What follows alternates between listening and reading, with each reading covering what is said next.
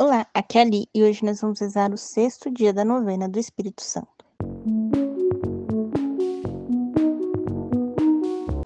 Bem-vindos aos Novenáticos e hoje nós vamos rezar o sexto dia da novena ao Espírito Santo. O tema de hoje é vida comunitária. Estamos reunidos em nome do Pai, do Filho e do Espírito Santo. Amém. Vinde, Espírito Santo Enchei os corações dos vossos fiéis, e acendei neles o fogo do vosso amor. Enviai o vosso Espírito, e tudo será criado, e renovareis a face da terra. Oremos. Ó Deus que instruíste os corações dos nossos fiéis, com a luz do Espírito Santo, fazei que apreciemos retamente todas as coisas, segundo o mesmo Espírito, e gozemos da sua consolação. Por Cristo, Senhor nosso. Amém. Leitura bíblica. Leitura do Livro dos Atos dos Apóstolos, capítulo 4, versículos de 23 a 37. Depois de libertados, foram para junto dos seus e contaram tudo o que os sumos sacerdotes e os anciões haviam dito. Ouvindo isso, todos juntos elevaram a voz para Deus, dizendo: Senhor, vós criastes o céu, a terra, o mar e tudo o que nele se encontra Vós dissestes pelo Espírito Santo e pela boca de nosso pai Davi, vosso servo, porque este tumulto entre as nações, porque os povos fazem vãos projetos, os reis da terra se insurgem e os poderosos fazem aliança contra o Senhor e contra seu ungido. De fato, reuniram-se nesta cidade contra vosso santo servo Jesus, vosso ungido, Herodes e Pôncio Pilatos, com as nações pagãs e os povos de Israel, para cumprir tudo o que em vosso poder e em vosso projeto havíeis predeterminado. Agora, pois, Senhor, considerai as ameaças deles e concedei a vossos servos anunciar vossa palavra com toda firmeza. Estendei vossa mão para operar curas, sinais e prodígios, pelo nome de vosso santo servo Jesus Enquanto rezavam, tremeu o lugar onde estavam reunidos. Então todos ficaram cheios do Espírito Santo e se puseram a anunciar a palavra de Deus com firmeza.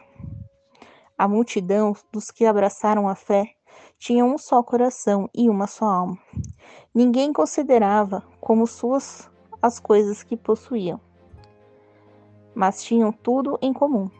Os apóstolos testemunhavam com grande vigor a ressurreição do Senhor Jesus e todos gozavam de grande estima. Com efeito, entre eles não havia indigentes, pois quem era proprietário de terras ou casas vendia e levava o preço dos bens negociados para depositá-lo aos pés dos apóstolos, e repartia-se a cada um de acordo com suas necessidades. Assim, José, que os apóstolos apelidaram de Barnabé, nome que significa filho da consolação, Levita, nascido em Chipre, possuía um terreno. Vendeu, trouxe o dinheiro e depositou aos pés dos apóstolos. Reflexão. Vamos nesta perícope é, refletir como era a vida comunitária. Os cristãos oravam juntos e partilhavam entre si os seus bens. Se nós estudarmos a Didaquê, temos uma parte exclusiva para a vida comunitária, onde destaca os seguintes pontos: ofertar as primícias, jejuar, o preceito dominical e discernir os, os falsos profetas. Se lemos o livro de João, nós vamos ver é, algumas recomendações sobre os falsos profetas, né? As cartas de João, desculpa. E se nós vemos as cartas de Tiago, nós vamos ver algumas recomendações sobre como deve ser a vida comunitária, a vida cristã. Então aqui também tem outra coisa muito importante que eles fazem, a partilha. Então o que é de um é de todos, né? E hoje em dia nesse mundo que nós vivemos, geralmente é o que é meu é só meu. Né? Nós não temos esse costume de partilhar, né? É, partilhar é diferente de emprestar, né? Você empresta, a pessoa te devolve.